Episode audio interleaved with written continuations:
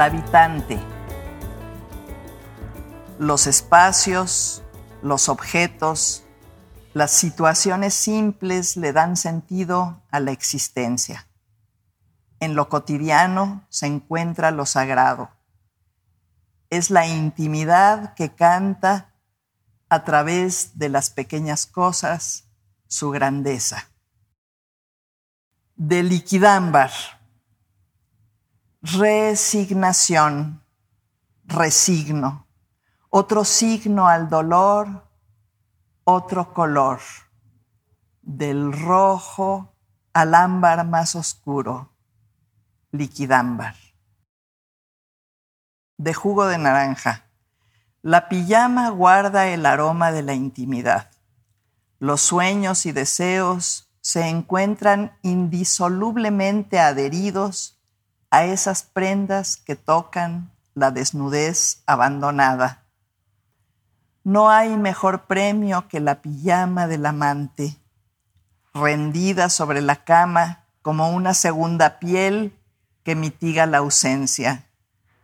Su arrugada suavidad templa tu tristeza mientras te decides a meterla en la lavadora.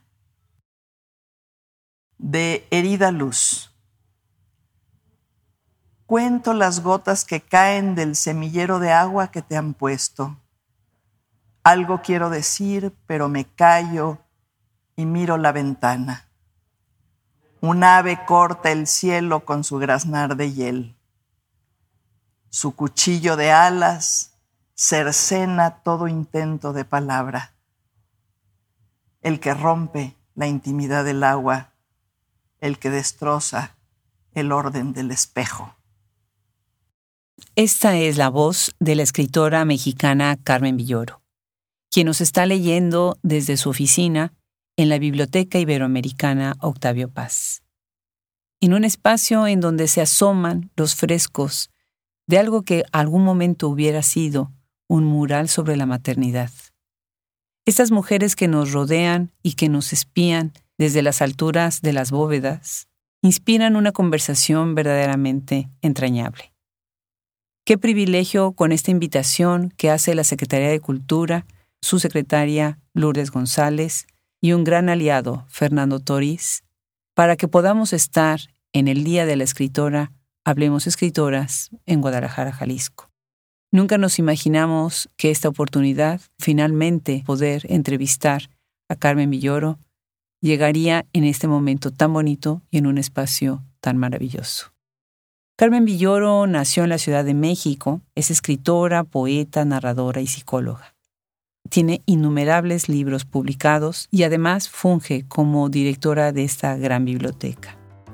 El día de hoy platicaremos sobre eso, sobre su carrera, su trabajo tanto en ensayo como poesía y narrativa, en algunas antologías donde ha colaborado, siendo una de las grandes pioneras en fundar revistas que dejaron una huella. Qué gusto, qué gusto recibirla. Estoy segura que les gustará muchísimo también a ustedes esta conversación. Yo soy Adriana Pacheco y qué gusto recibirlos una vez más en este espacio tan íntimo que hemos creado para hablar de la literatura de estas grandes escritoras. Bienvenidos.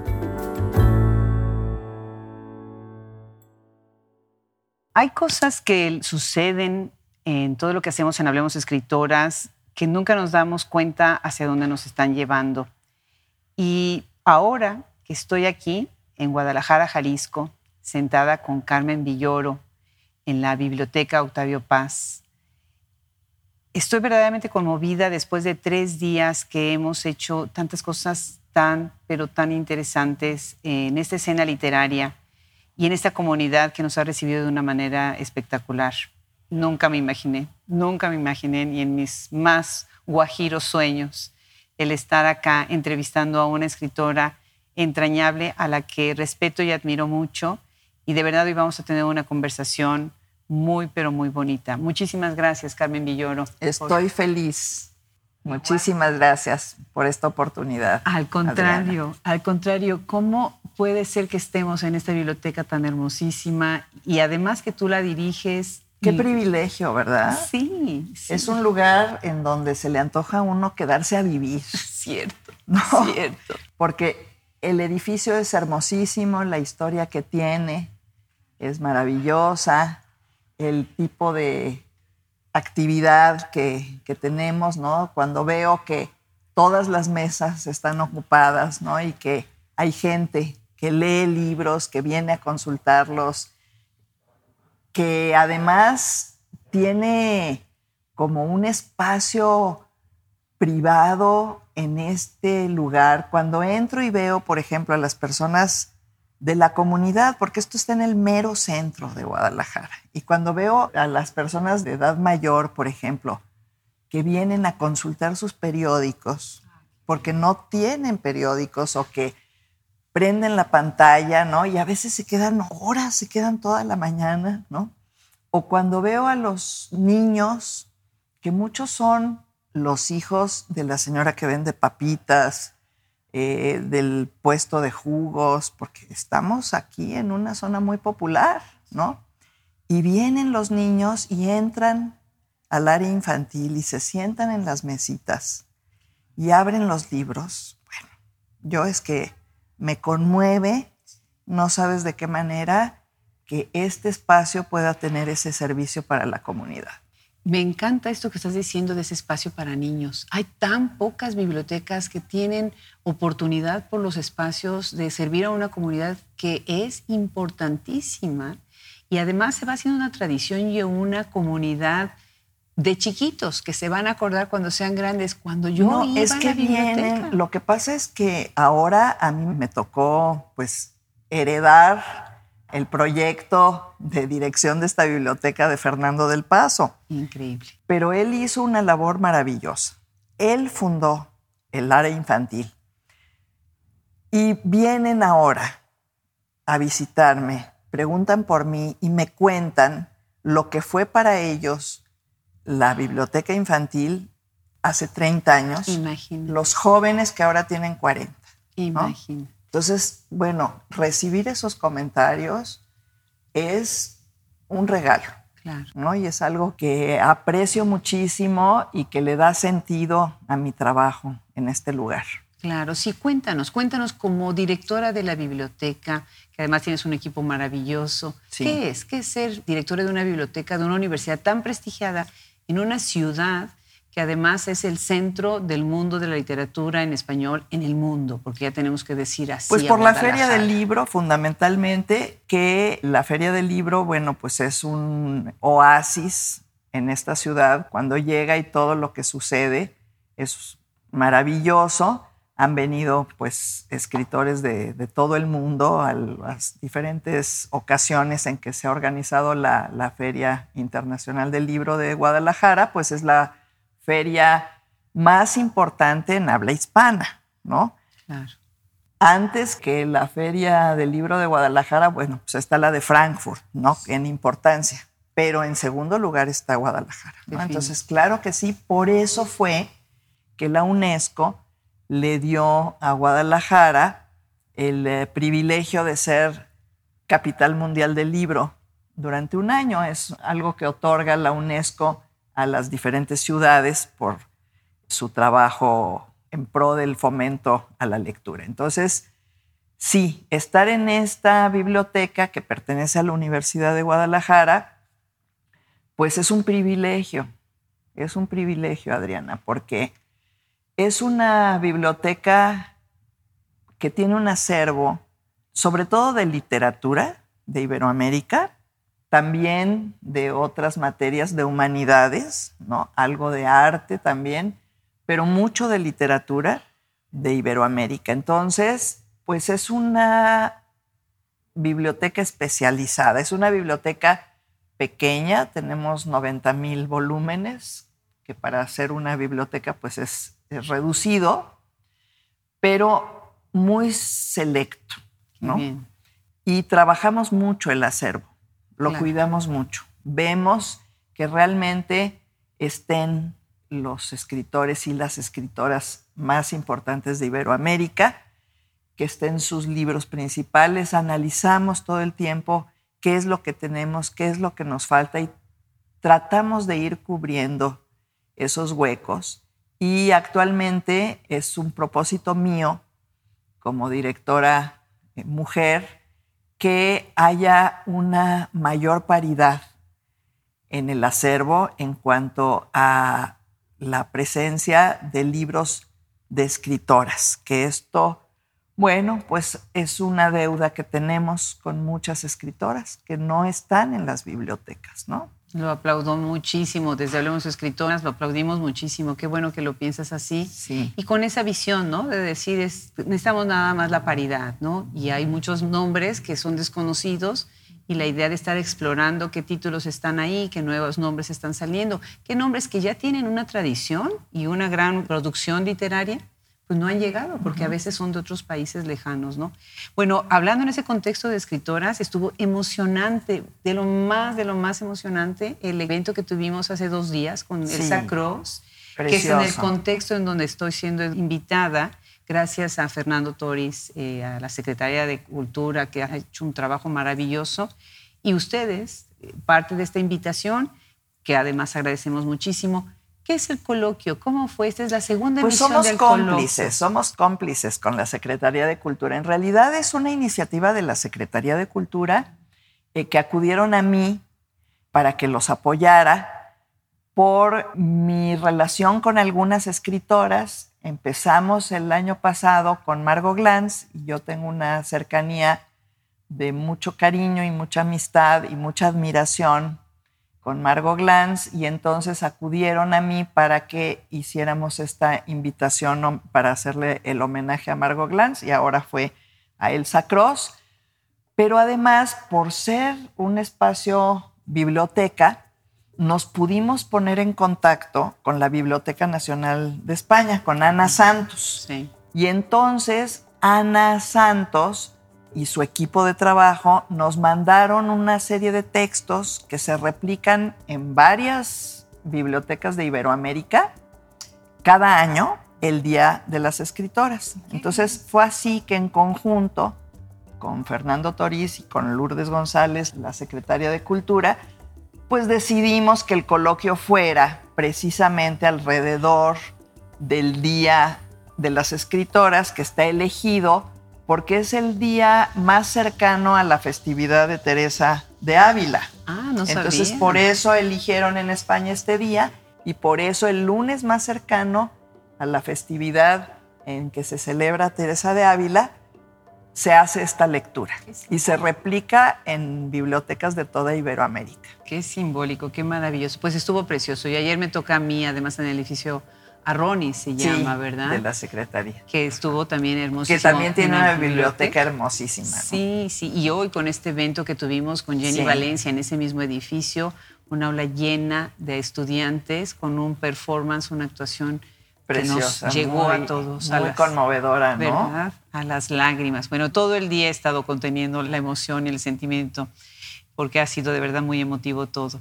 De todos los libros que tienes, quisiera empezar con una antología Espigantes del Viento, en donde estás escribiendo una dedicatoria y dices a mis padres, Estela y Luis, que me concibieron en Guadalajara, en la esquina de Unión y Vidrio. Bueno, mi mamá dice que no diga que en la esquina, ¿verdad?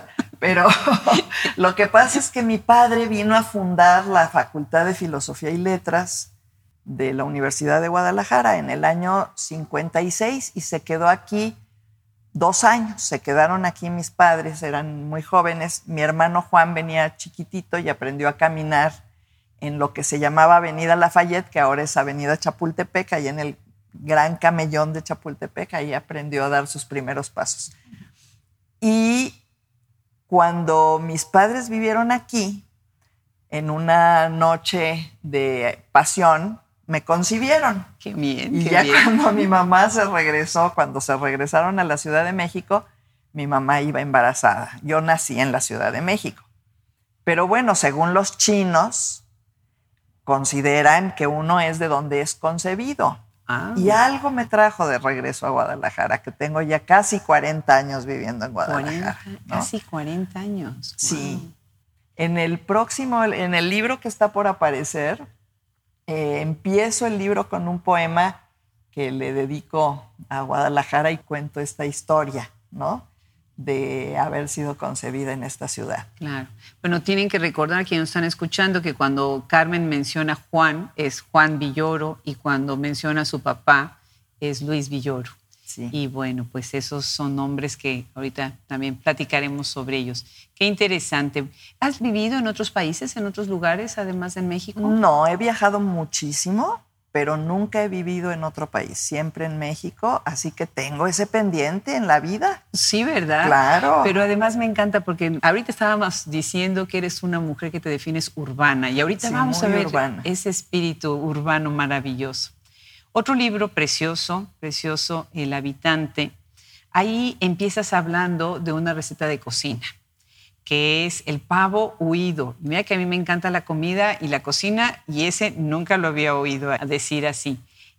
Tu mamá es de Yucatán. Mi mamá es yucateca, vivió ahí hasta los 10 años y después se fue a vivir a la Ciudad de México, pero conservó muchas de las tradiciones yucatecas. Y mi abuelita sí fue una yucateca al 100%, ¿verdad? Y cocinaba toda la comida yucateca muy bien. Me la enseñó a preparar Qué rico. y es un, como una herencia de la que presumo. Claro, cómo no. Ojalá nos esté escuchando Maricruz Castro Ricalde, que es de Yucatán, y que, bueno, de verdad le, da- le va a dar mucho gusto esta referencia, ¿no? Tú eres psicóloga. Sí, estudié psicología. y sigues haciendo Fíjate. psicoanálisis. Fíjate nada, fíjate nada más. Fíjate Ese es mi más. lado oscuro. ¿Cómo llega, cómo llega No, una mira, la- psicóloga a la literatura? La verdad es que la literatura, en mi caso, es más antigua. O sea, yo estoy en contacto con la literatura desde, desde niña y con las artes en general. Pero yo tuve una experiencia psicoanalítica muy interesante y yo me acuerdo que en algún momento pensé, si yo puedo ayudar a una persona en mi vida como me ayudaron a mí, con eso valió la pena. bien. Entonces decidí dedicarme a la psicoterapia, pero además luego fui encontrando, desde luego, puntos de cruce muy importantes entre el trabajo psicoanalítico y la poesía, ¿no? En general, la literatura, pero en particular con la poesía. Finalmente, uno trabaja con el lenguaje. Claro, claro. Es la palabra cargada de afecto y de sentido la que cura, la que ayuda. Es la palabra poética la que cura, ¿no? Entonces también he escrito algunas cosas que tienen que ver con esta relación entre la poesía y el psicoanálisis, que es trabajo con el lenguaje y con las emociones. Y con el lenguaje como vía a las emociones. Claro, verbalizar las emociones, ¿no? Poderle poner un nombre a lo que está uno pensando poderle poner un nombre a las emociones. Definitivamente. Estos tres días, otra de las grandes sorpresas fue haber sido alojada en un hotel que está en el centro, que es Sí. uno de los centros verdaderamente excepcionales. Si nos escuchan desde fuera de México, no se pierdan visitar Guadalajara y quedarse en el centro histórico, porque es una experiencia completamente distinta de ciudad. Y bueno, caminando por estas calles, me acompañó en un buen rato tu libro de ensayos El habitante. Mm, mira, Me gustó, me gustó caminar con él, me fui a sentar a tomar un café para seguirlo leyendo, porque con ese libro estás tú también recorriendo la ciudad, sus plazas, sus banquetas, sus avenidas, ¿no? Y dices, por ejemplo, lo cotidiano se encuentra lo sagrado. Ahí en lo cotidiano lo vemos, ¿no? Salimos a tocar con los pies la piel de la ciudad. Qué belleza, la piel de la ciudad son sus calles sí. y nos internamos en su respiración. Y bueno, acabo de decir entonces que eres una mujer muy urbana y este libro lo muestra con fotografías además de José Luis Sánchez. ¿Cómo piensas este libro? ¿Cómo imaginas este libro? Bueno, es un libro de prosa diferente, ¿no? A los libros de poesía. Yo he escrito mucho más poesía, Sí. Pero sí, yo tenía necesidad de hablar de esas calles en las que he vivido, esas calles en las que crecí. Yo, pues fui una niña de la colonia del Valle, ¿no? Bueno, nací en Miscuac, en la Ciudad de México, y desde niña, pues viví mucho la ciudad, las calles, las banquetas, aprendí a andar en bicicleta en la banqueta de la cuadra. Yo era niña de la cuadra, ¿no? Éramos los niños de la cuadra, la pandilla de la cuadra, ¿no? Y nos juntábamos en las tardes cuando llegábamos de la escuela y nos subíamos pues a los pocos árboles que había y andábamos en patines y jugábamos en la calle. Y mi adolescencia fue caminar la Ciudad de México. La Ciudad de México es una ciudad a la que adoro, eh, a la que voy mucho, es una ciudad muy complicada, muy difícil, pero increíblemente viva e interesante. Ahí pasa todo, ¿no? Sí. Y yo, pues fui una estudiante que me moví siempre en el metro, en camiones, que caminé muchísimo. Yo camino y camino y camino la ciudad. Cuando di clases aquí en la Escuela de Artes Plásticas del centro de Guadalajara. Salía yo a las seis de la tarde a esa plaza de la liberación en la que tú estuviste el domingo, que te gustó mucho. Sí. Y salía yo de mis clases a las seis de la tarde y me iba caminando hasta mi casa. Una hora caminando, disfrutando la ciudad en la tarde, que ya es muy disfrutable porque no hace tanto sol. Y bueno, pues la ciudad tiene, en cada paso que vas dando, tiene una maravilla que mostrarte, ¿no? Pero tú tienes la mirada de ver esa maravilla. Por ejemplo, yo nunca había pensado en las alcantarillas. Sí. O sea, escribir sobre una alcantarilla, ¿no? Pensar que las plazas son espacios donde va uno a dormir la siesta, o a sentarse a ver pasar gente, ¿no? Esa es la magia de este libro. Y las ilustraciones, además la fotografía, sí. es buenísima, porque cuando estás pensando en una siesta, ese es un hombre que está acostado sobre una banca. Sí. Sí, cansado, con su ropa sucia un poco, ¿no? Es que la ciudad es la ciudad, pero también es su gente, ¿no? Claro.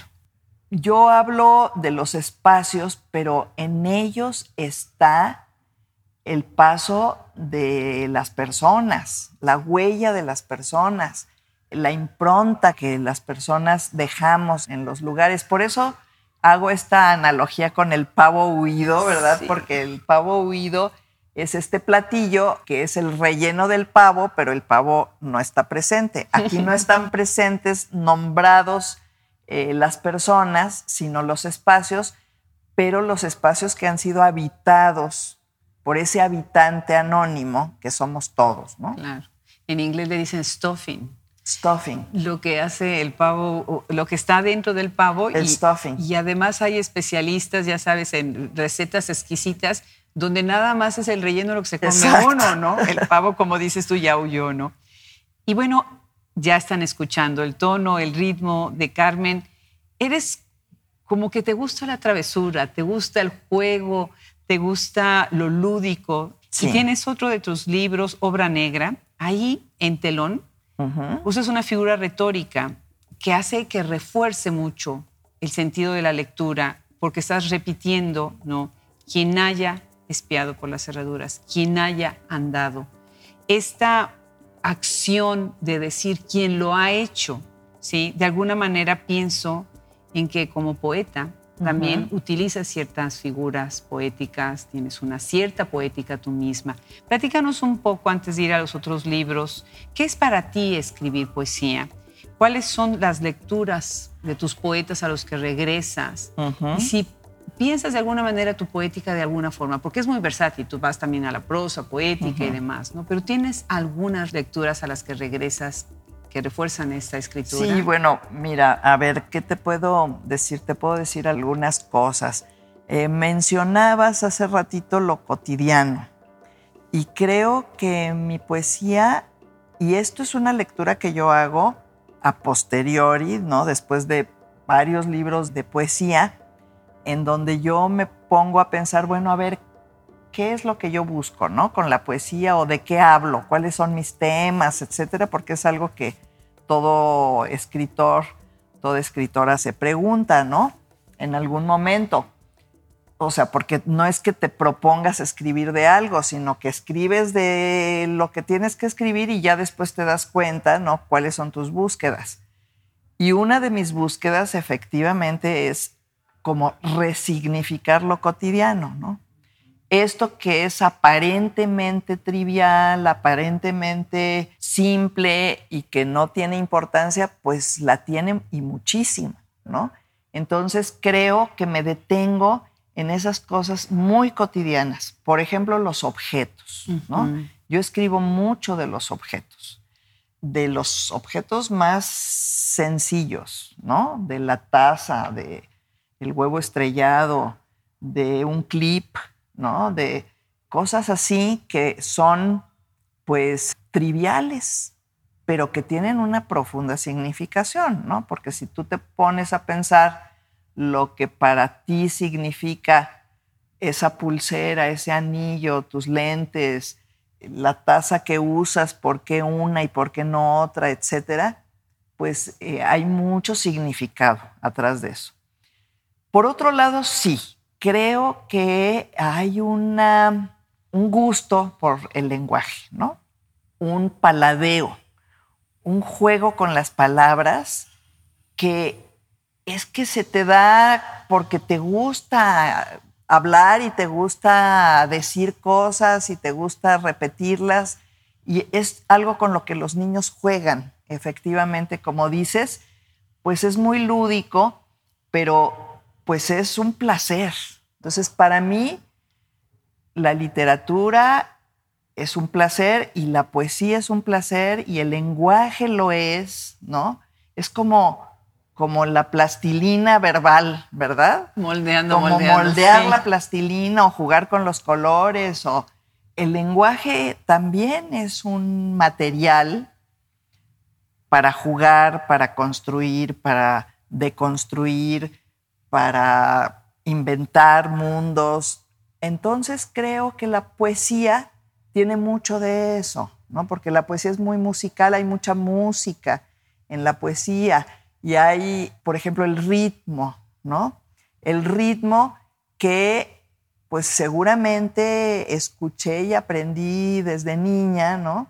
Y ahorita te platico un poquito de esto porque creo que mi literatura tiene mucho que ver con experiencias que tuve en la infancia, eh, que tienen que ver con el juego, con el teatro, con una temporada de mi vida en que mi mamá fue directora del Centro de Teatro Infantil de Limba, ¿no? Entonces yo pasé las tardes de mi infancia de los 6 a los 12 años, todas las tardes en el Centro de Teatro Infantil de Limba, pues en donde había todo tipo de expresiones artísticas, pero por ejemplo, los domingos salíamos a las calles de la colonia Roma, porque ahí estaba asentada la casona donde era el centro de teatro infantil, caminábamos por las calles disfrazados y con platones y con zancos y con cabezas de papel maché y todo esto, y caminábamos y entonces la gente de la colonia Roma se nos iba pegando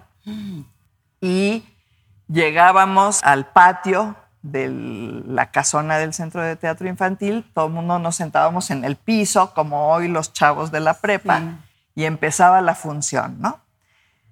Y yo andaba los fines de semana a veces en Atlisco y en otros pueblos con mi mamá en, la, en una combi que tenía un megáfono para llamar a la función y con los titiriteros, ¿no? Entonces, eso, eso fue mi vida de, niña, mis tardes de niña. Entonces, pues de ahí me viene a mí, ¿no? Un gusto por el juego y la música y dramatizar el lenguaje y todo esto, ¿no? Que ha sido un gozo. Qué maravilla. Fíjate que yo también soy muy lúdica y tengo incluso una colección de títeres Ay, qué y de marionetas y empecé dando clases de teatro. Empecé, fue cuando mientras hacía la maestría, daba yo clases de teatro y obviamente poníamos en escena lo que enseñaba yo. Entonces, desde Chekhov hasta Pirandello, ponían los estudiantes en el colegio, en una preparatoria, ¿no? Pues otra más de las coincidencias que hemos encontrado. Sí, Adriana. Sí, eh, felizmente, felizmente. Bueno, déjenme hablar de un poco de los premios de Carmen Villoro, porque en verdad tiene una abundante obra, además de que tiene obra poética, tiene antologías, tiene ensayo. Vamos a hablar ahorita de los libros de niños también. Y bueno, en el 2018 ganas el Premio Internacional de Literatura y Humanidades Hugo Gutiérrez Vega, octava edición Universidad Autónoma de Querétaro. 2016 Premio Jalisco en Letras, Gobierno del Estado de Jalisco. 2010 galardona a la mujer en su edición número 13 en la categoría de cultura otorgado por grupos promedio. Y bueno, con Aculta, y hay muchos más que me iría yo para atrás.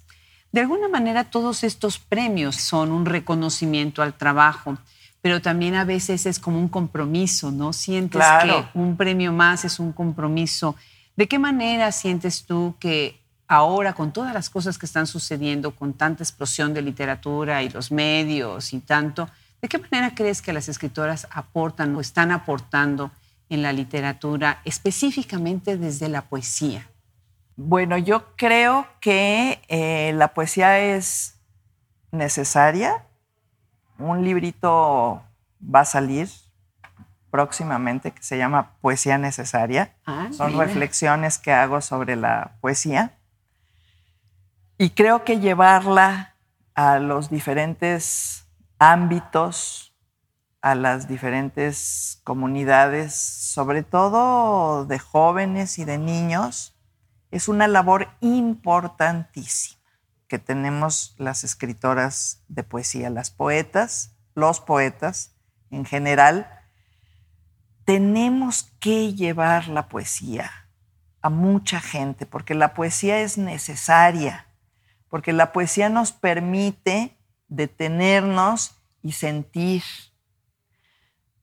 Vivimos en un mundo de mucha prisa y de mucha superficialidad y mucha falta de contenidos. Entonces, el podernos detener a ver las cosas con calma, a escucharlas con calma, a sentirlas con calma y convertir ese espacio en algo más habitable, es algo que nos puede regresar la humanidad, ¿no? El sentimiento de ser humanos. Entonces, creo que nuestra labor pues es fundamental, ¿no? Porque es como mostrar que hay un espacio paralelo en donde se puede detener un poquito esta prisa y esta vorágine y conectar, conectar con algo mucho más profundo que tenemos los seres humanos. Eso lo hace la poesía, eso la poesía es un instrumento para conectar con esas partes interiores que nos habitan, ¿no? Y que son fundamentales para sobrevivir y para sobrevivir en, este mundo que está pues en un proceso de, de destrucción verdaderamente, ¿no? Qué inspirador, qué inspirador lo que acabas de decir. Y sí, estoy completamente de acuerdo contigo. Y bueno, esta pregunta abre pues ya el tema más de tus libros poéticos, en donde, bueno, ya hemos revisado un par, pero me gustaría ir a Herida Luz. Sí. Herida Luz es un libro fuerte. Es un libro que tiene la historia de una niña enferma, pequeñita. La imagen que usas de navega en una cama demasiado grande. Piensas en la espacialidad, ¿no? El tamaño de la niña chiquita pero además también en qué es lo que está pasando adentro de su cuerpo, ¿no? Hablas en otro momento, estás diciendo, una bestia de sangre recorre el laberinto de su cuerpo. La mordió la muerte, un animal sin cola y muchos dientes. Cuéntanos de este libro que va tanto a lo íntimo, a lo personal, pero que además estás experimentando con el lenguaje, en la forma y en el estilo, porque abajo tiene como otro poema que puedes seguir que me hizo pensar en los cantos griegos, en el coro griego, que está como llevando una narrativa diferente a la que es arriba, que es más coral, porque son, me dijeron las mujeres, estás en plural en esa otra voz, ¿no? Poética. Sí. Bueno, sí, es un poema, es un poema largo, dividido en fragmentos, que escribí de corrido después de un par de años que tuve una experiencia de dolor Mira, alude a una experiencia hospitalaria, ¿no? Sí es un texto autobiográfico, pero también en la poesía uno escribe cosas que tienen que ver con uno, desde luego, pero que también tienen que ver con otros, ¿no? Y que de alguna manera uno representa también historias diversas, ¿no? En las escenas que uno escribe. Yo tuve una experiencia de una hija mía que tuvo una hospitalización larga, pero en ese lugar había muchos niños, ¿no? Mm, claro. Entonces, Lumara es una representación de todos esos niños y del dolor de sus padres, ¿no? Alrededor de la enfermedad y de la muerte. Entonces, ¿cómo hablar de esas cosas? Bueno, yo lo hice en dos niveles. En un nivel anecdótico, en donde voy contando un poco eh, lo que va sucediendo, pero hay otro nivel que es esa otra voz que habla. Y yo creo que los coros griegos precisamente hacían eso, ¿no? Como hablar de esta otra dimensión que es, no es lo anecdótico, sino como lo simbólico, ¿no? Que acompaña y es la voz del miedo, es la voz del dolor, es la voz del desgarramiento, es la voz de la muerte, es la voz que pues dice las cosas de una manera desarticulada, de una manera contra sintáctica de una manera arbitraria, porque el dolor es arbitrario, ¿no? Entonces, esas líneas son arbitrarias, dicen cosas locas, porque es la locura de la experiencia, pero a esos niveles más profundos, ¿no? Entonces sí son esas dos voces, una voz como más lógica, como más comprensible, y otra voz que es un poco un aullido, más que palabras, ¿no? Son como expresiones que van o quieren representar más esos sentimientos que son indecibles en realidad, ¿no? Claro, claro. Sí, es un aullido. Sí, sí, sí, es un libro bellísimo. De verdad, eh, se lo recomiendo muchísimo. Herida Luz, Herida Luz. Y bueno, hay un, poema, vamos a cambiar un poquito el espíritu de esta parte de esta conversación, que se llama 7-Eleven. Y 7-Eleven, bueno, me imagino que lo relaciona con el supermercado y tienda que siempre está abierta, ¿no? 24-7, en donde de verdad, de verdad, me parece tan interesante la manera que estás hablando de lo sombrío, de la soledad, dentro de esta tienda en donde puede uno ir a medianoche a comprarse unos cigarros, porque cuando una persona se va a medianoche a comprar unos cigarros, es que algo no está bien, algo está pasando, está pasando por algo, ¿no? Esa persona.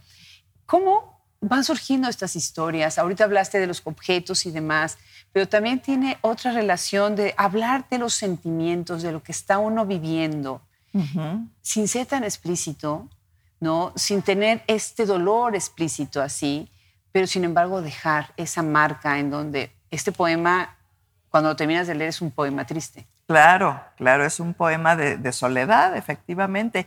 Y habla de esta soledad urbana, de cómo habitamos la ciudad y estamos todos juntos y a veces apeñuscados, pero cada uno carga, digamos, con un espacio de soledad y a veces, ¿no? Es difícil romperla o hacer comunidad o entrar en contacto con otros. Somos como un conjunto de solitarios, no siempre, no todos, no en todos los espacios, pero en ciertos momentos, claro que sí, ¿no? Claro que... Solitarios acompañados. Solitarios acompañados, ¿no? Y vamos, por ejemplo, en el metro y vamos todos callados, cada uno con su historia, y vamos todos apretados, pero somos gente sola en las ciudades, ¿no? Entonces quise representar un poco esa sensación, ¿no? De un habitante solitario en la urbe. Claro, claro, pues precioso de verdad. ¿Qué es haber sido hija de Luis Villoro? Y además de Una maravilla. Una maravilla. sí. Una maravilla. Sí. Qué bellísimo. Fíjate que leí el, pues hicieron un reconocimiento, un homenaje a tu papá y ahí, bueno, recoges algunas de sus últimas frases. Por ejemplo, te dice, ¿no? Carmen, has pensado que tú y yo salimos de Etiopía. Y después eso aparece en este libro bellísimo, Liquidambar, que es pues, un homenaje, ¿no? Un homenaje a él bellísimo. Y acá te quiero hacer dos preguntas. Una pregunta es, ¿cómo es escribir sobre el dolor desde la luminosidad? Porque sí hay luz en el libro, sí. obviamente sí hay un duelo, hay una esperanza de una resignación que llegue pronto.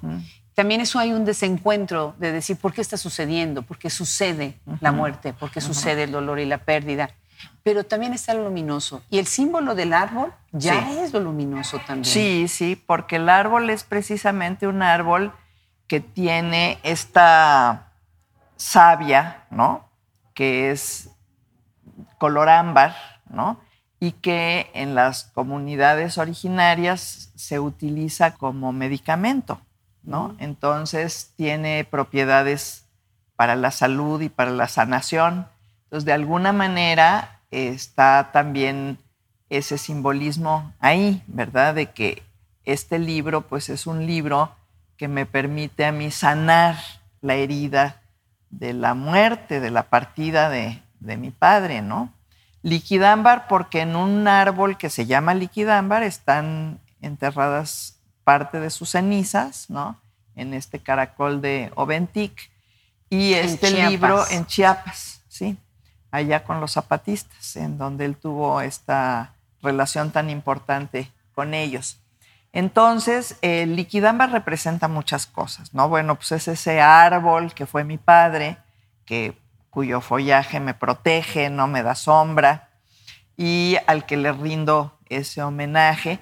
Y claro, el libro tiene diferentes momentos y hay un momento de mucho reclamo, no al padre, no a, eh, a la muerte, ¿no? A la muerte que viene y hace lo que le da la gana, ¿no? Entonces hay diferentes emociones, ¿no? Que están ahí. Luego vienen también ya eh, una vez que empecé a escribir el libro, pues se me vinieron una serie de recuerdos, ¿no? Hay una sección que son recuerdos de infancia con mi padre, ¿no? Imágenes muy breves. Uno se acuerda de cosas eh, como de instantáneas, ¿no?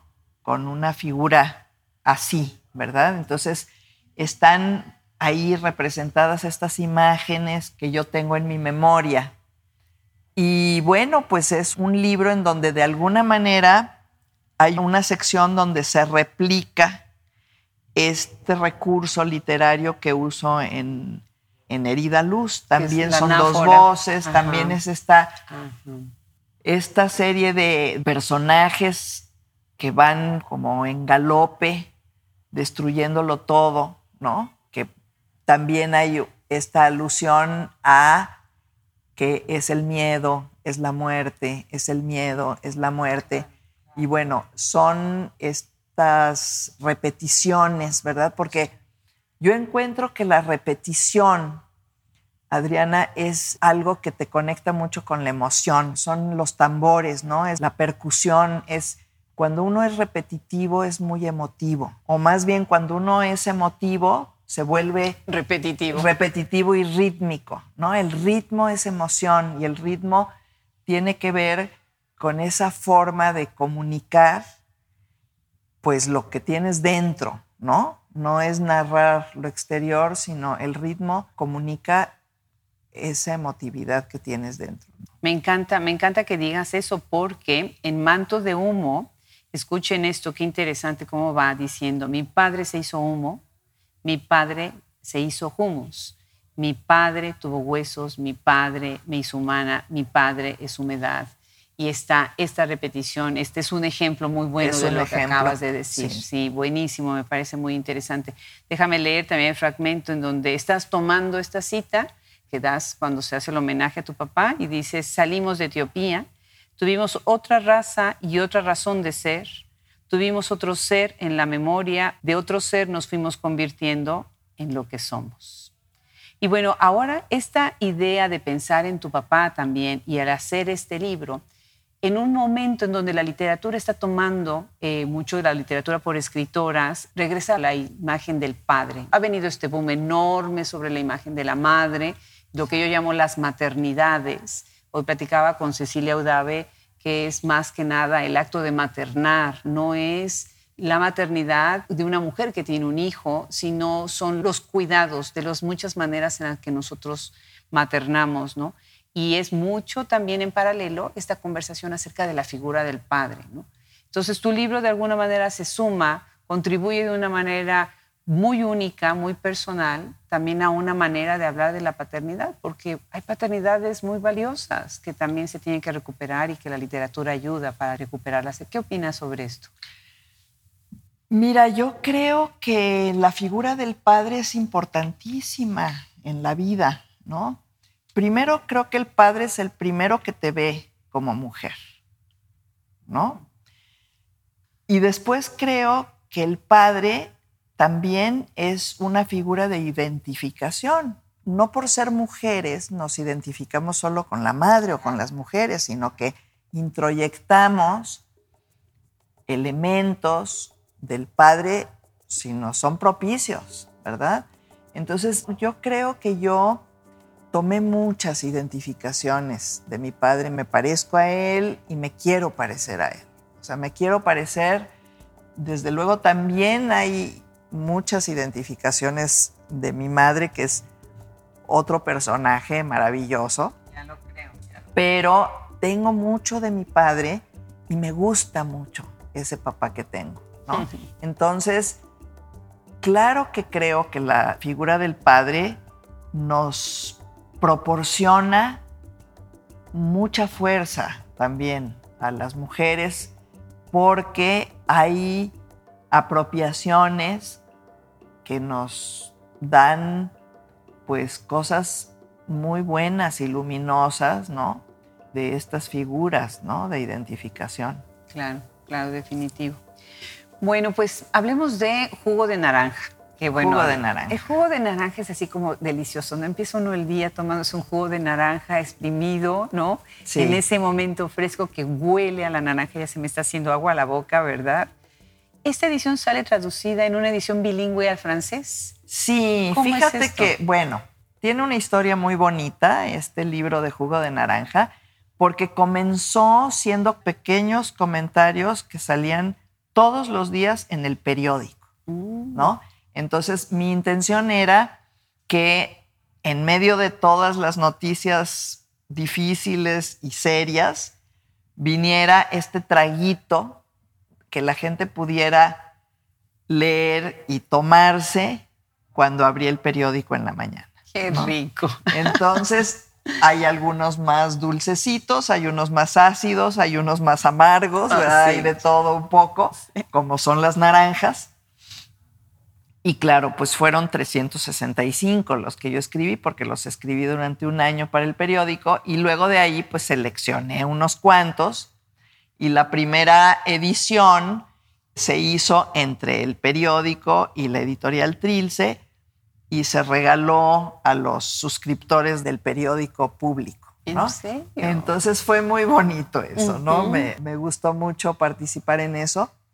Y bueno, después tuvo una segunda edición porque gustó, sobre todo que son textos que pueden ser leídos por un público amplio y muy propicios para los jóvenes, por ejemplo, ¿no? Entonces se han leído mucho en las preparatorias y en las licenciaturas de letras y eso es un libro que circula mucho por ahí Y luego, claro, tuvo una edición en una editorial de Montreal y fue pues traducido y publicado de manera bilingüe y pues eh, es un, un, libro que seguirá teniendo seguramente ediciones porque como te digo, pues es bien recibido. Es de mis hijos simpáticos que son bien recibidos en todos lados. Claro. Y hablando de hijos simpáticos, te tengo que preguntar, tengo dos preguntas más para cerrar esta bellísima conversación, pero la primera de ellas es, ¿por qué escribir libros para niños? Porque sigo conversando mucho con esa Carmen niña que me acompaña, ¿no? Sigo viviendo en la infancia, en alguna dimensión de mí misma y porque tuve hijos pequeños a los que me gustó escribirles cuentos y poemas y porque disfruto muchísimo la literatura para lectores jóvenes o para las infancias, ¿no? Me gusta mucho leer libros. Tengo una gran colección de libros para lectores infantiles y es muy difícil escribir para niños, es, todo un reto. Me gusta muchísimo ponerme esos retos. Yo nunca he escrito una novela para adultos, pero acabo de escribir una novela para jóvenes de pubertos, que me la de secundaria, que te la acabo de dar. Y quiero escribir para los lectores jóvenes. Me interesa mucho ese público me divierte mucho hacerlo. Me parece muy terapéutico también para mí porque voy como sanando cosas de mi propia infancia. ¿no? Este libro Verano que te acabo de regalar, pues habla sobre el tema del divorcio. ¿no? Yo fui una hija del divorcio porque mis padres se divorciaron siendo yo muy niña y yo también me divorcié y mis hijos también atravesaron por ese trance, ¿verdad? Que finalmente no es tan dramático, ¿no? Es algo bastante atravesable, pero bueno, son cosas de la vida, ¿verdad? De los niños y de los jóvenes que a mí me gusta mucho abordar. Bellísimo. Bueno, me encanta. Bastante atravesable, me fascina. Y bueno, la última pregunta. Te tengo que confesar que yo tenía toda mi colección de la revista Paréntesis y en una mudanza se perdió la caja con eso y con otras cosas. Fue una pérdida verdaderamente irreparable para mí.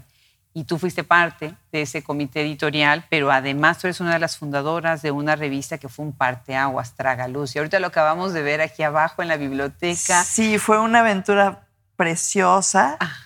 Bueno, eh, sí fui parte del Consejo de Paréntesis, que fue una revista bellísima, ¿no? Por ahí debo de tener algunos de, de los ejemplares que duró poco, fue muy breve, pero tenía una calidad extraordinaria, ¿no? Y Tragaluz, bueno, Tragaluz fue un barco en el que nos subimos siete mujeres muy divertidas a pasarla bien durante cinco años haciendo una revista. Cinco años. Muy lúdica. Sí. Muy lúdica. Y fue, pues sí, cinco años, ¿no? Para una revista, pues es poco, digamos, ¿no? Pero como era un proyecto independiente, pues fue lo que se pudo sostener, ¿no? Porque cambian las administraciones y nosotros vivíamos de la publicidad institucional y pues esa posibilidad se acabó y tampoco puedes conseguir publicidad empresarial tan fácilmente cuando no tienes un tiraje enorme, ¿no? Claro. Entonces, bueno, duró lo que tenía que durar.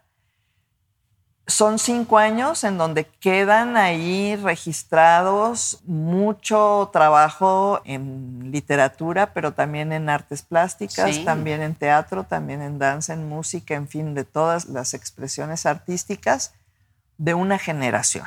¿no? Entonces ahora pues es una revista consultable digamos, ¿no? Que sirve para asomarse a lo que estaba pasando en la cultura, no solo de Jalisco, sino de nueve estados eran los que cubríamos en, aquella revista. Sí. yo Entonces hay expresiones de San Luis Potosí, de Zacatecas, de Nayarit, de Colima, de desde luego de la Ciudad de México también, pero no principalmente principalmente de los otros estados que te he mencionado, ¿no? Entonces fue muy bonito proyecto que me tocó dirigir, pero junto con un equipo de amigas, de mujeres extraordinarias. Qué maravilla. Ay, felicidades, Carmen. De verdad, qué historia, qué, qué trayectoria qué libros, qué escritura. Estoy muy contenta. Estoy contenta de poder compartir esto con personas que no tienen la oportunidad de conocer tu obra porque viven en países remotos, en otros lados. Bueno, nosotros hemos de ser el país remoto para ellos, tal vez, ¿no? Así que ha sido un gran privilegio, Carmen. Muchísimas gracias. Pues es una labor maravillosa la que estás haciendo. Es una labor en donde nos permites escucharnos, ¿no? A las mujeres hacernos compañía, aunque estemos, como dices tú, tan distantes, pero que ahí podemos juntarnos, podemos reunirnos y podemos estar mucho mejor acompañadas que en soledad. Claro, gracias, gracias por ese trabajo tan bonito que haces. Al contrario, en nombre de todo el equipo, muchísimas, muchísimas gracias, Carmen.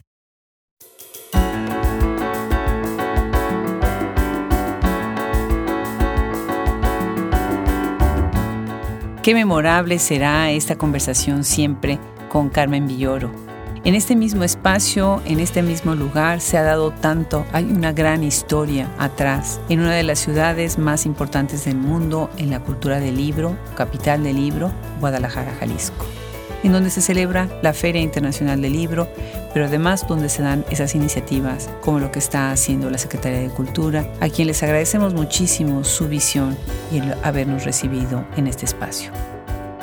Le damos las gracias a Carmen Villoro por su generosidad, por el tiempo que nos dedicó en estos días, en donde pudimos además convivir y conversar con Elsa Cross y Jenny Valencia, y muchas, muchas otras escritoras más. Yo soy Adriana Pacheco y como siempre los invito a que nos sigan en las redes, se suscriban a nuestra página web para que estén siempre al tanto de todo lo que hacemos y de todo lo que sucede. Y no olviden, cada semana tenemos una cita. Hasta la próxima.